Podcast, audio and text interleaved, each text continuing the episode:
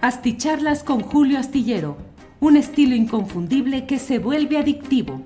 Un análisis inteligente y profundo para entender los entretelones de la política mexicana. Tired of ads barging into your favorite news podcasts? Good news. Ad-free listening is available on Amazon Music. For all the music plus top podcasts included with your Prime membership. Stay up to date on everything newsworthy by downloading the Amazon Music app for free or go to amazon.com slash news ad free. That's amazon.com slash news ad free to catch up on the latest episodes without the ads. Millions of people have lost weight with personalized plans from Noom, like Evan, who can't stand salads and still lost 50 pounds. Salads generally for most people are the easy button, right? For me, that wasn't an option. I never really was a salad guy. That's just not who I am. But Noom worked for me. Get your personalized plan today at Noom.com. Real Noom user compensated to provide their story. In four weeks, the typical Noom user can expect to lose one to two pounds per week. Individual results may vary. Asticharlas con Julio Astillero, un estilo inconfundible que se vuelve adictivo. Un análisis inteligente y profundo para entender los entretelones de la política mexicana. Noche son las 10 de la noche y estamos en esta videocharla astillada. Usted sabe que eh, usualmente de lunes a viernes en la nochecita nos reunimos para poder platicar algunas de las cosas interesantes que van sucediendo en la política, en la sociedad, en todo lo que resulta interesante y lo hacemos en este formato, déjeme quitar aquí ya, en este formato pues eh, ligero, eh, directo, sin mayores preámbulos y sin mayor formalidad, en la cual platicamos acerca de lo que va sucediendo. Así es que muchas gracias. Eh, déjenme saludar a las 10 primeras personas que han llegado. En primerísimo lugar, Julián Cortés, desde San Miguel Allende, Guanajuato. Luego, Jackie Soto La Chamana, eh, desde Ciudad Nezahualcóyotl. David, desde Guerrero. Y quítense el sombrero cuando lo oigan nombrar. Muy bien, perfecto. Eh, Anonymous Atonitus desde Cuernavaca, Morelos. Eh, desde Tlanepantla, Julieta MP, aprendiendo de sus análisis, muchas gracias.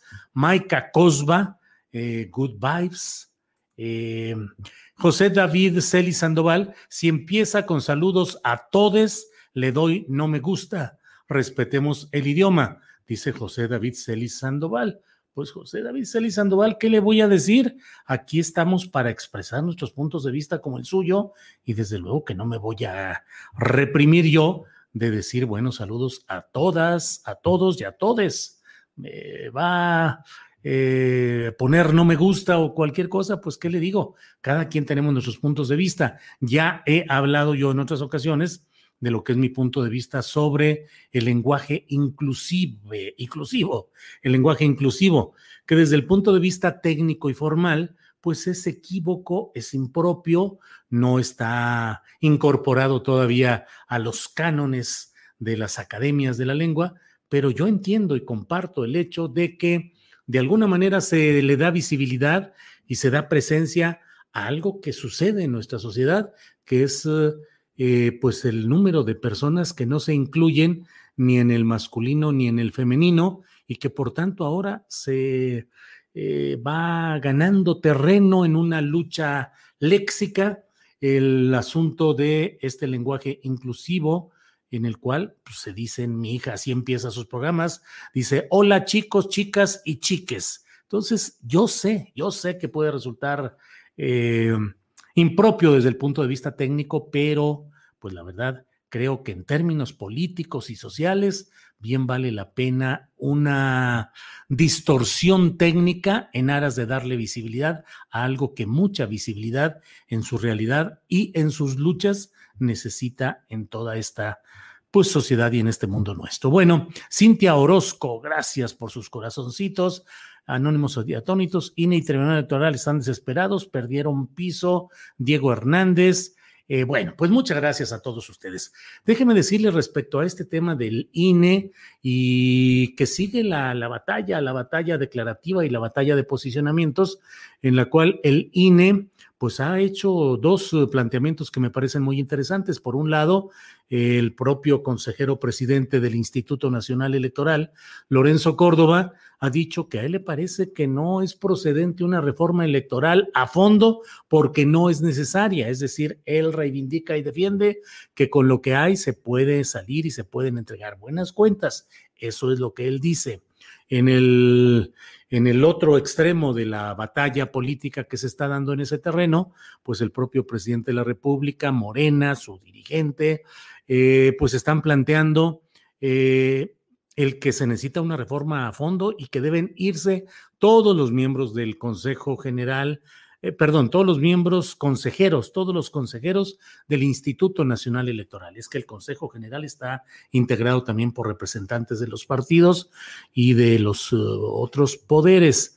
Entonces, mm, eh, bueno, y respecto al tema que es eh, hoy el candente, que es el de este proceso de la revocación de mandato, ya eh, pues está la pelea respecto al propio Senado, cuyo coordinador general, cuyo jefe político virtual, que es Ricardo Monreal, le ha dicho a, por teléfono a mm, eh, Lorenzo Córdoba que el INE, por muy autónomo y muy fuerte que pudiera ser, no tiene facultades para pretender invadir la esfera de la legislación y establecer lineamientos sobre lo que debe ser la, el ejercicio de la revocación de mandato.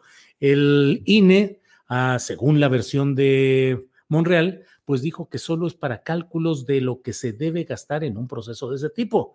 Habrá que ver si esos cálculos de pesos y centavos no son justamente los que implican pues la manera procesal en la cual se pretende hacer esta consulta y el INE está fijando esos lineamientos porque solo tiene hasta hoy como último día para presentar ese requerimiento presupuestal y se lo he dicho y no perdamos de vista ello, el hecho de que eh, el poder legislativo está en falta absoluta. Según el artículo transitorio constitucional que se dio cuando se aprobó se aprobaron pues la revocación de mandato y la consulta popular, estableció que en junio de 2020 debería estar ya lista la ley de revocación, ley federal de revocación de mandato, cosa que no hizo el Poder Legislativo, que está en falta desde hace un año y meses, y ahora a última hora pretende eh, resolver en cuestión de horas o de minutos lo que no hizo durante más de un año.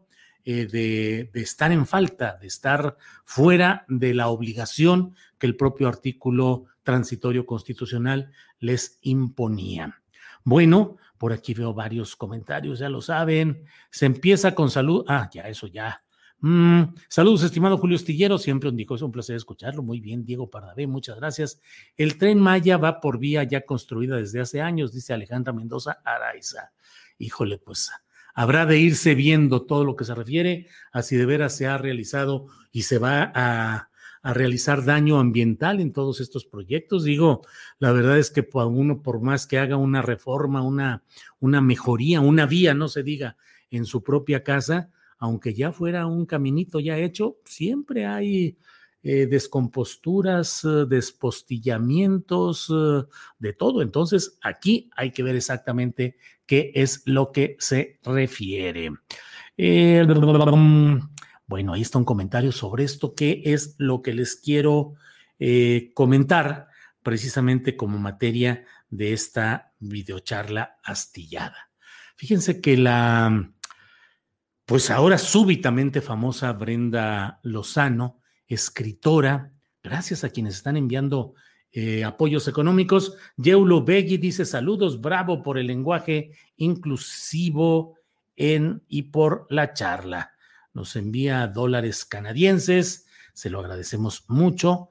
Eh, igual a Hassel Margarita Castro, muchas gracias, muchas gracias por estos apoyos económicos que nos ayudan desde luego y que mucho agradecemos.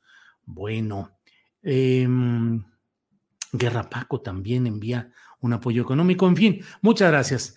Eh, el punto está en que Brenda Lozano, la escritora que fue nombrada por Enrique Márquez Jaramillo, director ejecutivo de la diplomacia cultural de la Secretaría de Relaciones Exteriores, eh, Brenda Lozano, que fue nombrada agregada cultural de la Embajada de México en España, en sustitución de Jorge F. Hernández, eh, pues ha, ha escrito, ha dado a conocer su punto de vista. Varios medios hemos solicitado la posibilidad de tener directamente su punto de vista, su postura, su opinión, su defensa, y bueno, pues ya la hizo hoy, pero la hizo en el diario español El País, en la versión para México, ciertamente, no en la versión eh, que corresponde a, a la propia España. El País tiene una versión para España, para América y para México, para Brasil también, eh, además de una para Cataluña y otra en inglés. Pero en este caso, eh, el artículo de opinión se publicó en la versión México del diario español El País. Eh, su respuesta se titula Sobre mi nombramiento y lleva como eh, subtítulo o como eh, sumario, dice, la escritora asegura que la polémica suscitada por su designación como agregada cultural de México le dejó, comillas, sola en medio de una guerra política y luchas de poder que en el fondo eh, mmm, poco tienen que ver con ella. El artículo, como le digo, es un artículo extenso, viene la fotografía famosa en la que está ella vestida de blanco y con una eh, diadema, con un eh, adorno de tela de colores en la cabeza. Y bueno, ella dice que hace unos días recibió la invitación para ocupar este cargo, que la acepté con humildad en vista de la importancia de representar las muy diversas expresiones culturales mexicanas en España. Eh, dice que lo aceptó el puesto público que históricamente han ocupado escritores, en su mayoría hombres. Dice que forma parte de una generación de feministas que busca cambiar la narrativa social y cultural. Eh, no soy conservadora, dice, ni tengo que ver con los grupos presididos por hombres ya mayores no lo dice, pero se refiere a Enrique Krause y a Héctor Aguilar Camín, pero particularmente a Enrique Krause, pues. Eh, de hecho, yo no había nacido cuando estos grupos intelectuales se formaron y tuvieron vigencia. Eh, bueno, digo con todo, ahora sí que como se dice, con todo respeto, no se necesita haber nacido ni hace 15 años, ni hace 25, ni, ni ayer, es decir, estoy hablando en un terreno obviamente exagerado, pero no se necesita una, una acta de nacimiento para poder incorporarse o participar en un grupo político. Así se hubiera creado hace muchos años atrás y así se hubiera creado cuando alguien no hubiera nacido. Me parece que eso no es el punto específico de este tipo de discusión. Es decir, eh, no soy conservadora ni tengo que ver con los grupos presididos por hombres ya mayores. Está bien, hasta ahí. De hecho, yo no había nacido cuando estos grupos intelectuales se formaron y tuvieron vigencia. Dice que forma parte de una generación joven de mujeres que luchan desde su trinchera, en su caso la cultura. Eh, bueno, dice, en los últimos días he sido objeto de una desmedida cantidad de ataques violentos y misóginos hacia mi persona, de injurias, amenazas a mi integridad y de una gran cantidad de falsedades que parten del reclamo de haber disentido. Eh, bueno, está bien. Eh, digo, hasta donde yo veo, las críticas no se refieren específicamente al hecho de haber disentido. Ella podría haber seguido disintiendo como lo puede seguir ahora. El problema es si ese disenso implica que no se está en las condiciones adecuadas para representar a ese gobierno del que se disiente si se disiente de un gobierno o de ciertos personajes o corrientes políticas, pues me parece que no es exactamente lo más congruente que se acepte representar a esos eh, gobiernos, personajes o corrientes repudiadas o criticadas, pues como que no es muy congruente, pero bueno, eh, aquí está algo que es lo que me parece muy relevante. Aparte de los insultos, muchos afirman que mis posiciones críticas, el despido y la renuncia que ha ocurrido en la Secretaría de Relaciones Exteriores deberían llevarme a presentar mi renuncia. Punto y seguido. Pienso lo contrario, punto y aparte. Es decir, ella considera que no es eh, lo que debe hacer em, eh, el presentar su renuncia. No piensa eso. Y en otra parte dice que al menos todo lo que eh, ocasionó esta polémica, todo ello, ella considera que no es su función de ella, de Brenda Lozano, favorecer la idea de que la cultura mexicana debe requerir una afiliación ideológica insisto, mm, con todo respeto, pues no, la cultura mexicana no debe requerir una afiliación ideológica, pero los principales representantes de un gobierno, más en el extranjero y más en un país como España, creo yo que sí deberían de tener una afiliación ideológica con ese gobierno al que van a representar, no la cultura mexicana. Brenda Lozano, no, no, no se está hablando de que toda la cultura mexicana, la cultura mexicana debe tener diversidad, pluralidad, disenso, crítica, distancia incluso del poder, una marcada distancia del poder.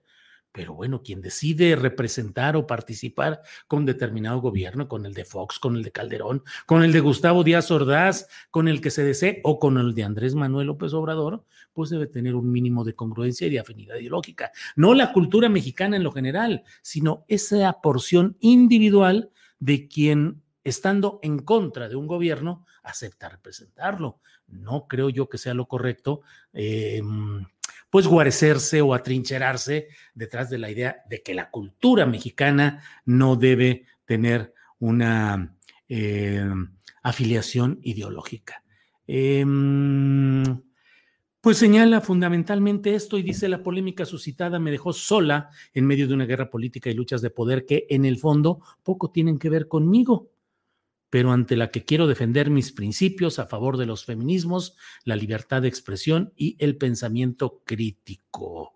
Eh, pues sí, o sea, nada más que esa guerra política y esas luchas de poder que poco tienen que ver conmigo, pues son las que le dieron el nombramiento de agregada cultural de la Embajada de México en España. O sea, no es algo de lo que esté terriblemente distante y de pronto lo veas y diga, ¿por qué me cayó encima a mí una piedra de unos edificios que están a kilómetros de distancia de mí? No, ella aceptó ir a meterse a esos edificios donde si ella considera que hay este tipo de mm, fallas o de errores o de piedras que caen o de agresiones o de insultos, bueno, ella es quien se acercó a esa circunstancia, no que haya estado tan distante y dijera, oye, pues a mí qué, yo qué tengo que ver con este asunto, no.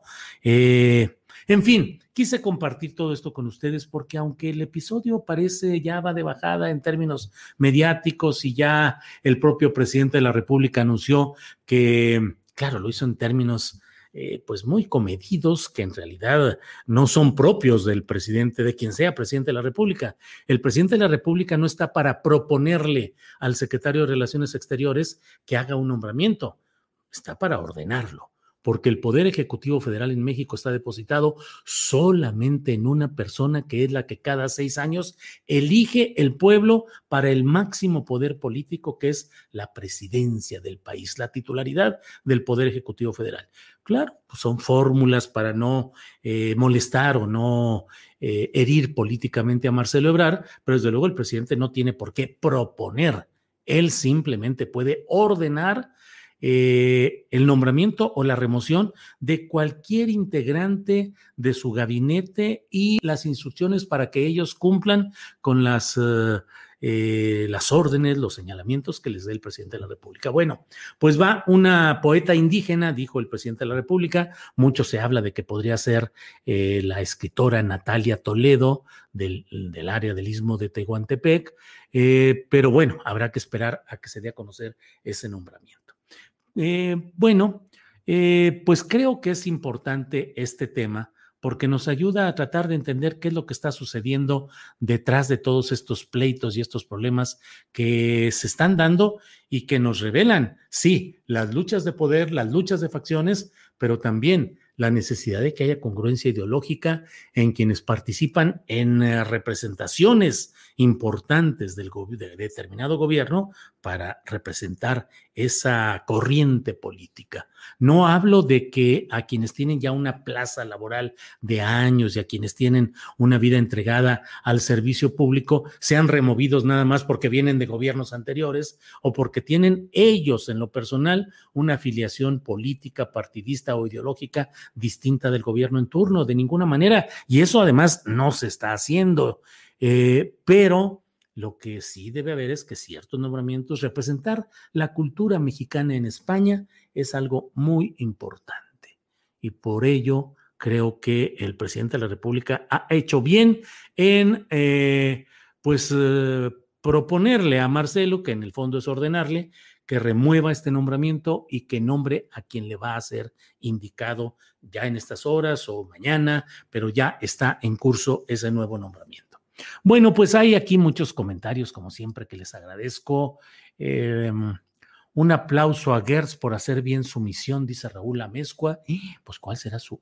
Digo, no, no, no sé si de veras eh, está haciendo bien su misión. Bueno, Cele Ortega dice: podría AMLO, perdón, que ordene AMLO que la delegada cultural en Irán sea Claudia Sheinbaum dice Cele Ortega.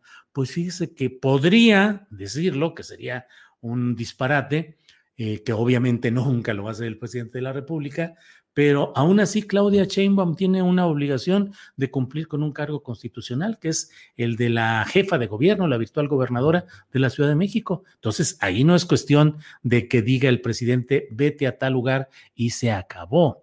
Em, bueno, eh, ¿Por qué no buscan en la UNAM u otras universidades reconocidas? Ahí podrían encontrar un personaje digno de representar la cultura de México en España. Pues sí, yo coincido.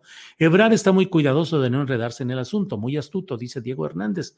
Pues sí, pero ya quedó enredado. O sea, él nombró a Enrique Márquez como director ejecutivo de diplomacia cultural y este personaje que tiene 39 años acompañando en términos políticos a Marcelo Ebrard es quien destituyó a Jorge F. Hernández y quien nombró luego a Brenda Lozano. Así es que esta pelota está en la cancha de la Cancillería. Eh, podrá Marcelo estar viendo para otro lado, chiflar como que no se da cuenta, pero evidentemente este es un asunto que corresponde a su eh, específico campo de acción. Está en su cancha. Daniel Flores, hola Julio, un gusto ver tus charlas. Por favor, un saludo al bebé Dorian, que estamos esperando mi esposa y yo. Bien, Dorian, están esperando al bebé Dorian, hijo de Daniel Flores y su esposa. Eh, les envío saludos a los tres, dos a quienes ya me están escuchando directamente y otro al bebé que, que esperemos que mm, pronto tengamos la noticia de que ya está eh, en este, en este mundo tan complicado, pero finalmente la vida, el amor, tienen que seguir adelante. Y bueno, saludos al bebé Dorian. Qué gusto de enviarle un saludo.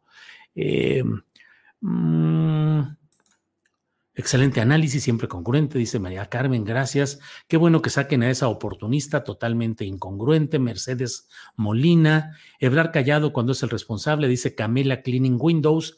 Brenda, pero mucha gente del país no quiere que representes nuestra cultura.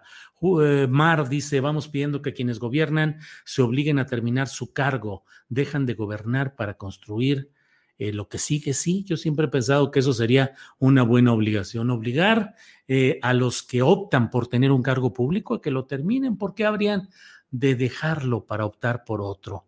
Eh, una insinuación del jefe es una orden para sus empleados, dice Ramón Benítez. Bueno, pues así será. Lo que Julio quiso decir es ya no tengan hijos. No, no, no. Granja las féminas, Eric Reza, no, no, de ninguna manera.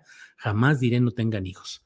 Este mundo es eh, conflictivo, convulso, eh, y de ello nos enteramos sobre todo por la inmensa cantidad de información puntual, inmediata que tenemos, pero muchos otros momentos de la historia de la humanidad han tenido sus catástrofes, sus guerras, sus pandemias, sus momentos en los cuales probablemente muchos de quienes en aquel momento veían esas cosas podrían haber dicho, hasta aquí llegamos, no tiene sentido, la humanidad va al, al abismo, estamos perdiendo los valores, está perdiendo todo y no tengamos hijos para no exponerlos a todo lo que viene.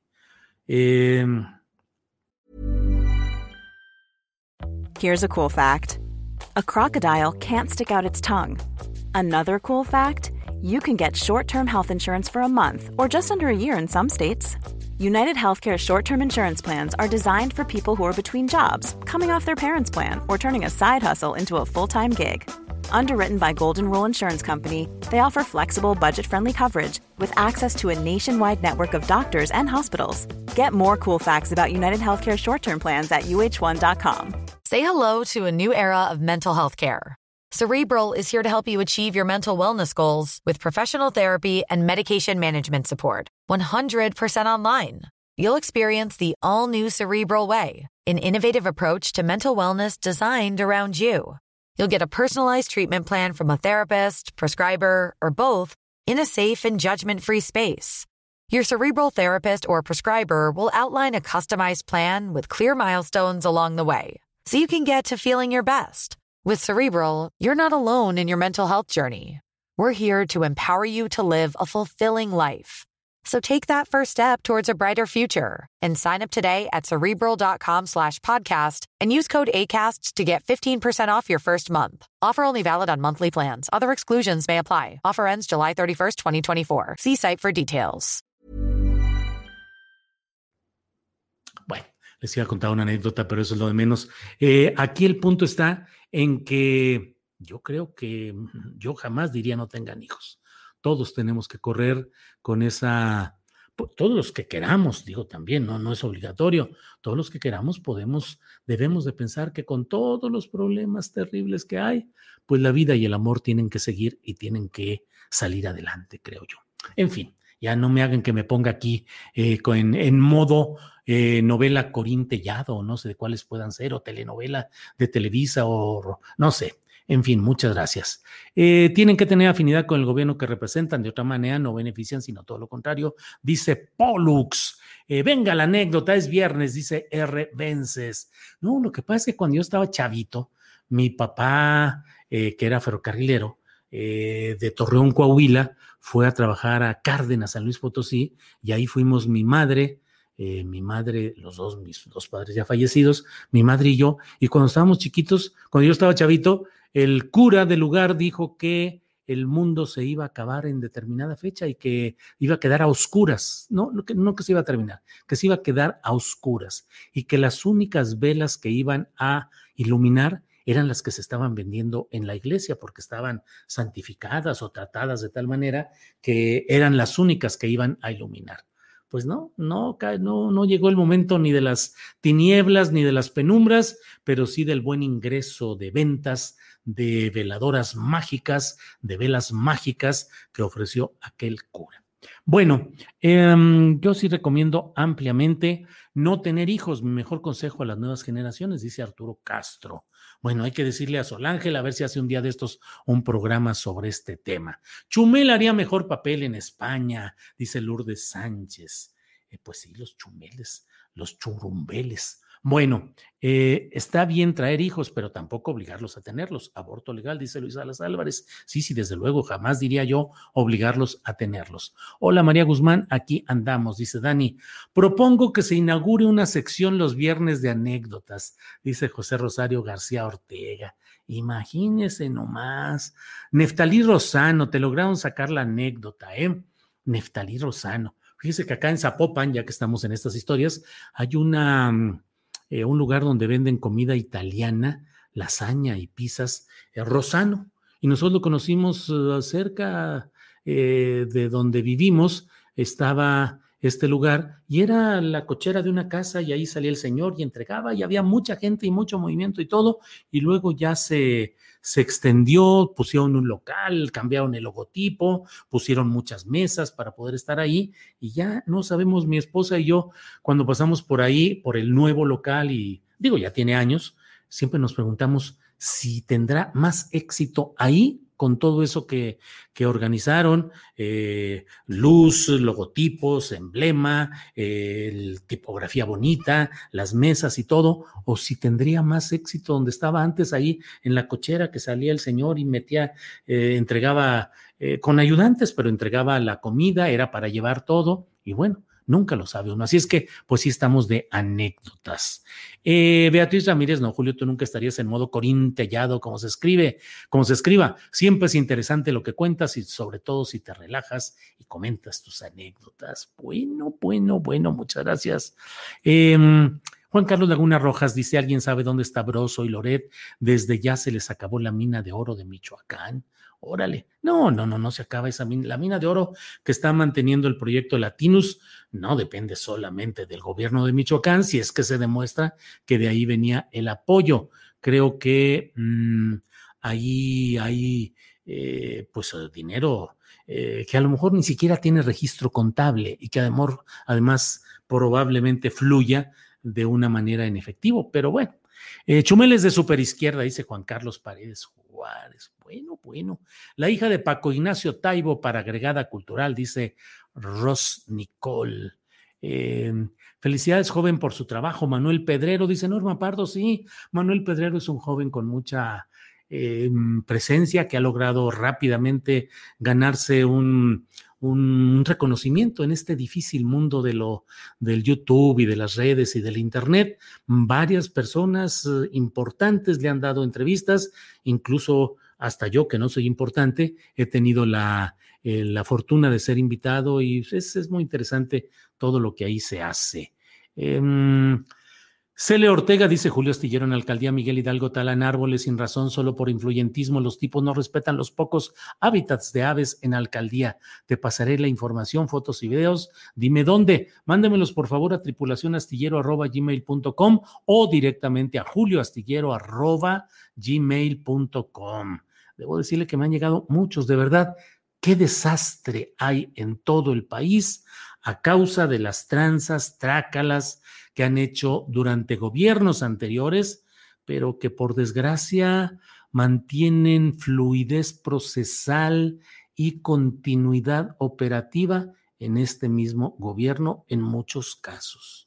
De verdad, es impresionante el número de casos que me llegan, que no alcanzo a procesar, eh, porque bueno, pues yo trabajo al menos en la revisión de trabajos periodísticos, pues solo y tengo que hacer una cosa y otra y otra, pero me llega mucha información de casos realmente muy preocupantes. En todo el país estamos en un momento crítico acerca de todo esto. Alfredo Santamaría dice, buenas noches Julio, desde San Luis Potosí. Ya di mi like. Muy bien, Alfredo Santamaría. Gracias por su like, porque luego tenemos muy poquitos likes. Mire, tenemos casi tres mil espectadores y al menos lo que marca aquí, 472 likes. Déjeme ver. No, bueno, tenemos 952 en YouTube y 2500 usuarios más o menos. En Facebook, en Facebook las cosas son diferentes. Acá em, yo soy eh, de YouTube y de Twitter, esa es la mera verdad. No siempre le agarro bien la onda aquí al asunto este de... Em, mire, le digo, la disputa por el agua en Guanajuato, el problema con el agua en Guanajuato tiene nombre y apellido dicen por aquí. Hoy entrevisté al dirigente de los universitarios de la U de Guadalajara sobre el problema en, eh, en, esta capital de Jalisco, donde el gobierno de Enrique Alfaro, en cumplimiento de una orden judicial, llegaron y amenazaron con armas en la mano y desalojaron y mantuvieron incomunicados a activistas y a jóvenes que están en protesta desde hace ya varios meses defendiendo un parque, el Parque Huentitán, donde eh, pues se hizo una tranza, esa es la verdad. Siendo Enrique Alfaro el presidente de Guadalajara, hizo un convenio con una empresa para cederle este parque de Huentitán a cambio de que hicieran obras de servicio, de ayuda a la comunidad, eh, por unos 680, 640 millones de pesos, cosa que no se ha cumplido. Y los originales compradores lo vendieron a otra empresa y a otra empresa. Y esa empresa actual dice, yo voy por el parque y lo de las obras y todo eso, pues nada, la gente no quiere ni que haya obras, quiere mantener ese parque de Huentitán. Jalisco es uno de los estados con una terrible situación ambiental que tiene como uno de los puntos más conocidos lo que sucede en el bosque de la primavera y en el, el tramo del río Santiago que llega acá a terrenos donde hay una toxicidad enorme. En fin, hay muchos problemas de esa índole. Eh, que regresen los viernes de cata de vinito, dice Neftalí Rosano. Híjole, ni, ni, nos, ni nos pique porque eh, sí nos gustaría, pero bueno, somos más de 2.500 y aún faltan muchos likes, dice María Guzmán. Así es. No hubo manto purificador para Brenda, dice Julián Falcón. Ya sé que me coscorronean y me dicen de cosas y todo, pero no dejemos de detectar que originalmente el presidente de la República no expresó un rechazo al nombramiento de eh, Brenda Lozano. dijo incluso, hizo una serie de caracoleos y de movimientos para no decir exactamente y decir que bueno, pues es que es muy difícil no encontrar a gente influenciada por los grupos conservadores y neoliberales. Y luego se fue por el lado de los grupos de Aguilar Camín y de Krause y decir, hay que dar oportunidad a jóvenes que no estén tan influenciados por el pensamiento conservador. Esto último, más o menos eso dijo dar oportunidad a jóvenes que no estén tan influenciados o influenciadas por el pensamiento conservador. El presidente en su primer momento, después de que estalló toda esta crisis, no expresó un rechazo inmediato y contundente al nombramiento de Brenda Lozano. Ya lo hizo hoy, pero bueno, ya cuando se iba acumulando, creo yo, el peso de una presión expresada, sobre todo en las redes sociales y creo yo agudizada por la carta que colocó ayer Enrique Márquez Jaramillo a las 8 de la mañana con dos minutos, eh, hablando de guerra de facciones, de lucha de facciones que podrían poner, eh, pues no en riesgo, no lo dice así, pero podrían generar condiciones difíciles para la conducción del país, o sea, la presidencia de la República puesta en crisis por la lucha de facciones. Además, le endilgó todo el asunto o una muy buena parte al historiador Pedro Salmerón y dijo que... Mm, lo que hacía Pedro Salmerón, que era un furibundo militante al que escuchaba el poder. ¿Quién lo escucha? El presidente López Obrador, y es malo que López Obrador escuche al furibundo militante eh, mm, Pedro Salmerón pues la verdad yo no estoy tan seguro de que de verdad lo escuche, porque bueno, la dinámica del poder presidencial es muy fuerte y no sé si tiene suficiente tiempo para reunirse con gente que le aporte reflexiones de historia, reflexiones sobre el curso de lo que va haciendo el gobierno. En fin, pero eso es solo una suposición. Angélica Marías, Marías, Angélica Marías Cortés Velázquez desde Apizaco, Tlaxcala, te escucho por las tardes y también en videocharla astillada. Me encanta la mesa del más allá. Sí, es muy chida esa mesa del más allá. Mientras no pongan al porro de Salmerón, está bien, dice María del Carmen López. Este, ay, jole, digo, cada quien se defiende eh, y Pedro Salmerón podrá defenderse de todo lo que le digan, pero porro no le veo yo de dónde saldría porro eh, Pedro Salmerón. A lo mejor me equivoco, pero mm, porro no le veo yo de dónde podría sustentarse un señalamiento así. Pero bueno, he leído su comentario, eh, María del Carmen López. Eh, Emanuel Vargas, un saludo especial para mi papá Eduardo, que fue su cumpleaños cumpleaños. Don Eduardo Vargas, papá de Emanuel, saludos y feliz cumpleaños. Em, ah, no debe haber agregados culturales, no, no, sí debe haber. A ver si el lunes o el martes, ojalá el lunes pueda hablar con Edgardo Bermejo, que fue agregado cultural, que es alguien que conoce mucho y que incluso él plantea que debemos salirnos de esta discusión equivocada respecto a criticar las agregadurías culturales y ubicar bien la función que es trascendente e importante. Julio, deberías hacer una investigación sobre plantas desalinizadoras, dice Martín Franco. Martín, no me da el tiempo, no me da la vida y como ya estoy viejito y post-covidiano, pues la verdad es que tengo que agarrar mis fines de semanita de descansar. Eh, Así decía alguna gente antes, descansar la mente, hay que descansar la mente.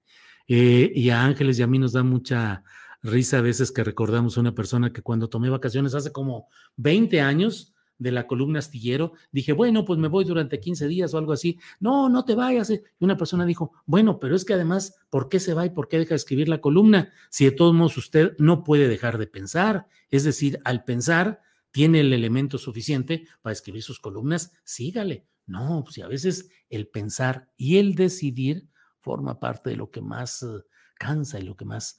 Paraíso de Flores dice, Julio, ¿qué pasó con la Sierra de San Miguelito en San Luis Potosí? Pues siguen los eh, inmobiliarios tratando de, eh, comprando más voluntades de giratarios, tratando de mover sus piezas jurídicas legales para tratar de llevar todo a un callejón sin salida al gobierno federal y lamento decir que las instancias federales de la Comisión Nacional de Áreas Naturales Protegidas, la Secretaría del Medio Ambiente y Recursos Naturales, eh, la Procuraduría Agraria, tampoco crea que están poniendo una grandísima, grandísima atención al asunto.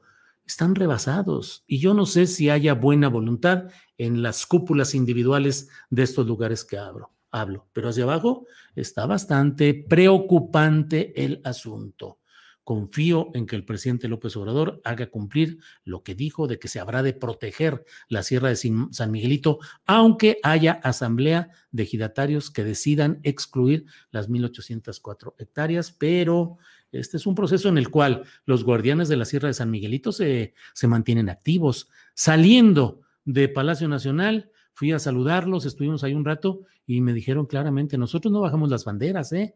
porque tenemos una larga experiencia en este tipo de cosas y para nosotros, mientras no esté formalizado esto, seguimos luchando, denunciando y actuando. Y eso es lo que se debe hacer. A veces, digo, me envían muchas uh, propuestas de temas y a algunos les digo, miren, lo de la Sierra de San Miguelito se sustentó porque había un movimiento social, porque lo hay, que está defendiendo, que está apoyando, que está organizando, que hace veladas culturales, festivales culturales en la Plaza de Armas, que invitó a, Pedro Salmerón a presentar un libro, que hace recorridos por la zona, que pone las fotografías de los, las especies animales en peligro y que está permanentemente diciéndole a la Semarnat, a la secretaria Albores y a todo el mundo diciéndole, aguas, ¿eh? aquí estamos y no nos vamos a callar y no nos vamos a vender y no vamos a bajar las banderas. Eso se tiene que hacer en otros lugares porque si no, la denuncia por sí misma, el periodismo no suple la lucha social.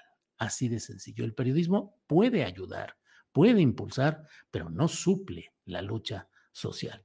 Sobre el agua en la comarca, de no haber la inversión de los 10 mil millones, ¿qué opciones hay? Pregunta PR. Pues son varias las opciones. Una es el hecho de que tiene que reducirse eh, el suministro de agua para las plantas productivas que se han beneficiado largamente de esta historia, particularmente Lala. Si Lala ha sido la principal beneficiaria de todo lo que ha sucedido con el agua de la comarca lagunera, ¿por qué no se establece alguna fórmula para que Lala devuelva algo de sus enormes ganancias históricas y ayude a resolver este problema? Porque mire, lo que están planteando ahí con este proyecto de agua saludable es quitarle la bronca al ala y a los demás productores de nogales, de forrajes y de productos lácteos. No se metan en broncas, ustedes sigan como están. ¿Cómo están? Guachicoleando diariamente alrededor del 40% del agua disponible ahí y perforando cada vez más y sacando más agua que nunca. En la comarca lagunera se está sacando el doble del agua que entra como recarga a los acuíferos. El doble. Es decir, eh, se recarga una unidad y se extraen dos. Y de esas dos, la inmensa mayoría es para el ala, para los productores agrícolas. Y ahora lo que propone el gobierno es poner plantas potabilizadoras para que la gente pueda tener agua potable en sus casas y pueda tomar y pueda hacer sus alimentos con esa agua. Pero es una forma de quitarle la bronca a los otros y no hacerle nada a los responsables históricos. Y por otra parte, demostrado está que cuando menos el 50% de las redes de distribución de agua en Torreón, en Gómez Palacio, es decir, en esta área de la comarca lagunera, tienen eh, problema de obsolescencia y de daños que implican que no se va a se va a desperdiciar una enorme cantidad de esa agua. Entonces, es muy fácil. Si vamos, pues les ponemos planta potabilizadora, invertimos 10 mil billonzotes de pesos. Ah, caray, meterle más dinero para que sigan impunes los otros, para que sigan con su gran negocio, para que sigan las enormes ganancias de la familia Tricio que son los dueños del ALA, y el señor Tricio, usted lo recuerda, pues es el que financió parte de la campaña contra López Obrador en 2006. Fue de los que impulsaron la campaña de López Obrador, un peligro para México. Fue corresponsable del fraude electoral que colocó a Felipe Calderón en Los Pinos y además luego les pagaron con Aeroméxico. Felipe Calderón les acomodó todo, barato, barato, barato, ahí te va, y les entregaron Aeroméxico a un personaje que era el presidente de, del Consejo Coordinador Empresarial, eh, funcionario, representante mínimo que ponen ahí, y él acabó de presidente del Consejo de Administración de Aeroméxico, de una mueblería o una empresa de viajes o de renta de autos que tenía en alguna parte de Chihuahua. se volvió poderosísimo representante de los verdaderos accionistas y el propio señor Tricio quedó luego como eh, el hombre a cargo, eh, el presidente del Consejo de Administración de Aeroméxico. Y él estuvo presente en el acto en el cual estuvo el presidente López Obrador. Él fue el más mencionado, aplaudido y feliz de la vida. Pues claro, si le van a resolver la bronca, le están quitando todo tipo de bronca y que el Estado con su dinero, con el dinero público, haga una solución.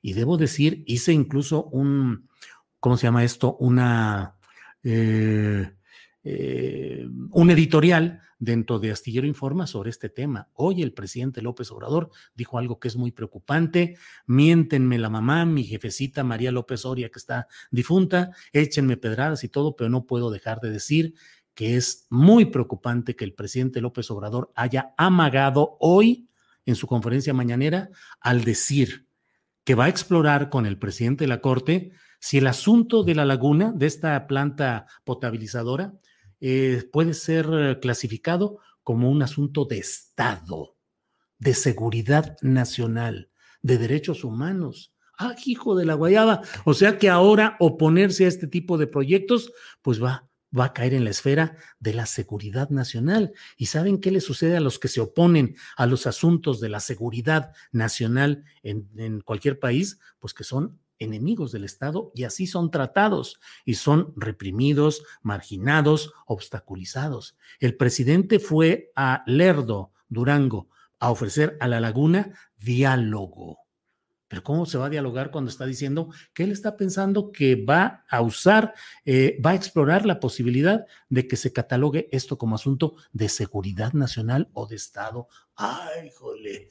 Imagínense que a él mismo le hubieran aplicado las doctrinas de seguridad nacional y de asunto de Estado cuando la invasión de pozos petroleros en Tabasco. Pues, ¿qué más asunto de seguridad nacional? ¿Cuál asunto puede ser más seguridad nacional que el abasto y el suministro de petróleo en esa planta? Por otra parte, dice, ¿quién está financiando a estos opositores? Los opositores de este grupo pro defensa del NASAS tienen 20 años actuando. Muchos de ellos han votado por López Obrador, son gente progresista y defiende el ambiente y hoy están amenazados y aterrorizados. Se lo digo con conocimiento de causa, porque les están echando encima toda la maquinaria del Estado de la seguridad nacional, de la conferencia mañanera y de los medios de comunicación que se prestan a las maniobras en Durango y en Coahuila. ¿Eso es lo que queremos? Yo no. Me resultaría terrible pensar que oponerse, además, la oposición está creciendo en todo el país, en muchos lugares, y va a llegar también al sur del país en el tema del tren Maya y de las obras que se están realizando de aquel lado. Asunto de Estado, seguridad nacional, el ejército, el espionaje, ¿qué? ¿Cómo se apaga la oposición cuando el tema es considerado de seguridad nacional.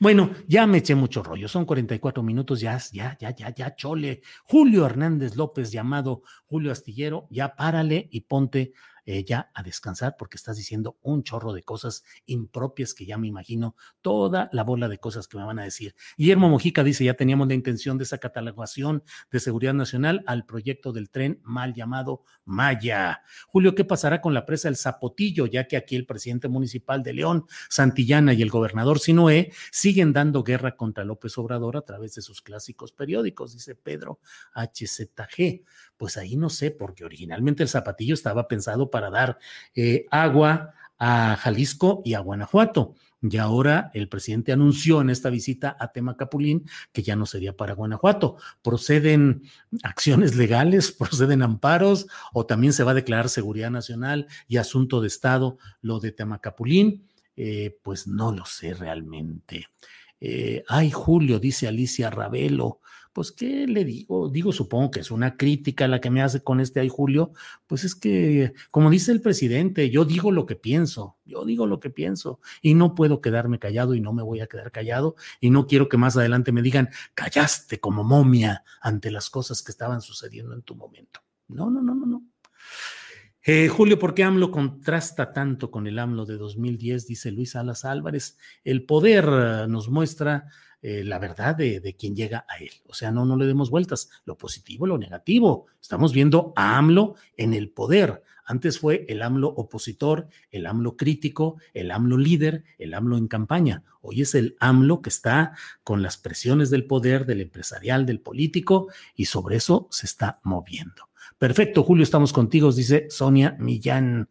Gracias. Estás exagerando, eres un manipulador, dice Selene Carpio Macías. Está bien, manipulador, exagerado, payaso, tal por cual. Yo le digo lo que creo y lo que veo, y si cree que estoy eh, exagerando, que soy un mentiroso, vendido, chayotero, si viera usted cuántas cosas me dicen en Twitter, sobre todo, de veras, de veras, este digo, bueno, qué bueno que eh, mis actividades le generan eh, empleo a quienes en las redes sociales se dedican con cada argumento tan soso, por no decir peores cosas, que dice uno, ¿Qué? ¿Le respondo? No, pues ¿cómo voy a responder a cosas que no tienen sentido, acusaciones? Hoy, antes de que empezáramos la, la, la, mesa del más allá, y se me peló porque se los iba a decir a Ana Francis Mora, a Horacio Franco y a, em, y a Fernando Rivera Calderón, antes de que empezáramos llegó un mensaje que decía, Julio, eres chayotero y prianista igual que los de la mesa del más allá. Digo, bueno, yo pues soy un, soy un humilde cancionero. No, no es cierto. Bueno, hagamos a un lado mi persona. chayoteros y prianistas, Horacio Franco, Fernando Rivera Calderón y Ana Francis Moore. Bueno, ¿hasta dónde llega todo esto? Pero bueno, eh, no digo, Selene, que usted esté haciéndolo. Usted tiene todo el derecho a decirme eso como lo piensa, la respeto y de eso se trata el asunto. Pero bueno, se lleva AMLO entre las patas a todos los luchadores sociales de varias décadas, dice Camello Oro. Lamento coincidir con usted, Camello Oro. Aquí está, ese es el gran problema. Y toda esta cruzada que está emprendiendo López Obrador contra los ambientalistas, porque sabe que todo esto va a terminar repercutiendo en el tren Maya y sus alrededores. Pero descalificar la lucha de los ambientalistas no me parece a mí que sea correcto y seguiré diciéndolo. Sí, eso sí, los de la mesa del viernes, neochayoteros, monocilindreros, dice Jomar L. Órale, hijos de la guayaba. Eh, ¿No crees que también el sector empresarial esté detrás de AMLO para presionarnos con el regreso a clases presenciales? Es un punto que hemos discutido los profesores, que hemos votado por él. Sí, Dinia Pedraza, yo creo, y hoy lo venía platicando con Ángeles, eh, sobre esa disyuntiva a la que se llega la salud y la economía. Y claro que en términos teóricos se dice hay que preservar una y la otra, pero yo creo que aquí están privilegiándose los intereses económicos y debo decirle algo más. Yo me pregunto, ¿qué puede hacer un gobierno como el del presidente López Obrador que tiene un proyecto de cambio en el país y que fue afectado por la pandemia y que sabe que hoy si la economía se hunde, si se, se, aumenta el desempleo, si la gente es confinada, si se cierra el trabajo, todo, las cosas se van a poner todavía peor. Qué difíciles decisiones se tienen que tomar en el poder. Hoy Ángeles y yo veníamos platicando porque salimos a dar una vuelta en nuestra camionetita. Dijimos, hoy nos toca irnos de parranda y nos fuimos de parranda como una hora andar en la camioneta sin bajar vidrios ni nada. Ahí anduvimos platicando y oyendo música y bueno, entonces bueno, por ahí va el asunto. Eh, no dejes de decirnos la verdad, Julio, dice Dani A. Em, usar adjetivos contra una persona en un debate es una falacia ad hominem. Y como usted dice, don Julio, no tiene caso responder ese tipo de opiniones sin fundamento. Gracias, Mundial Box. Bueno, ya me voy. Muchas gracias. Nos vemos. Si hay algo interesante, nos vemos sábado y domingo, o si no, el próximo lunes. Por lo pronto, muchas gracias. Me da un enorme gusto y una enorme felicidad poder platicar con ustedes. Les agradezco todo y nos vemos muy pronto. Buenas noches. Para que te enteres de las nuevas asticharlas, suscríbete y dale follow en Apple, Spotify, Amazon Music, Google o donde sea que escuches podcast. Te invitamos a visitar nuestra página julioastillero.com. Tired of ads barging into your favorite news podcasts? Good news. Ad-free listening is available on Amazon Music. For all the music plus top podcasts included with your Prime membership. Stay up to date on everything newsworthy by downloading the Amazon Music app for free or go to amazon.com slash news ad free. That's amazon.com slash news ad free to catch up on the latest episodes without the ads.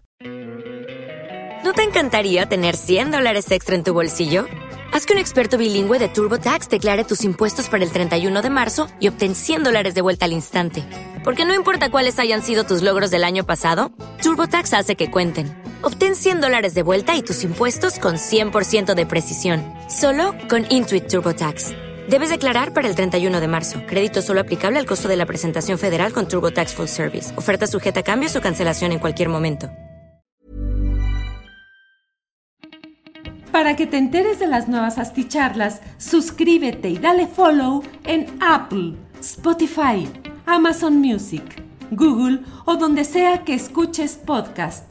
Te invitamos a visitar nuestra página julioastillero.com.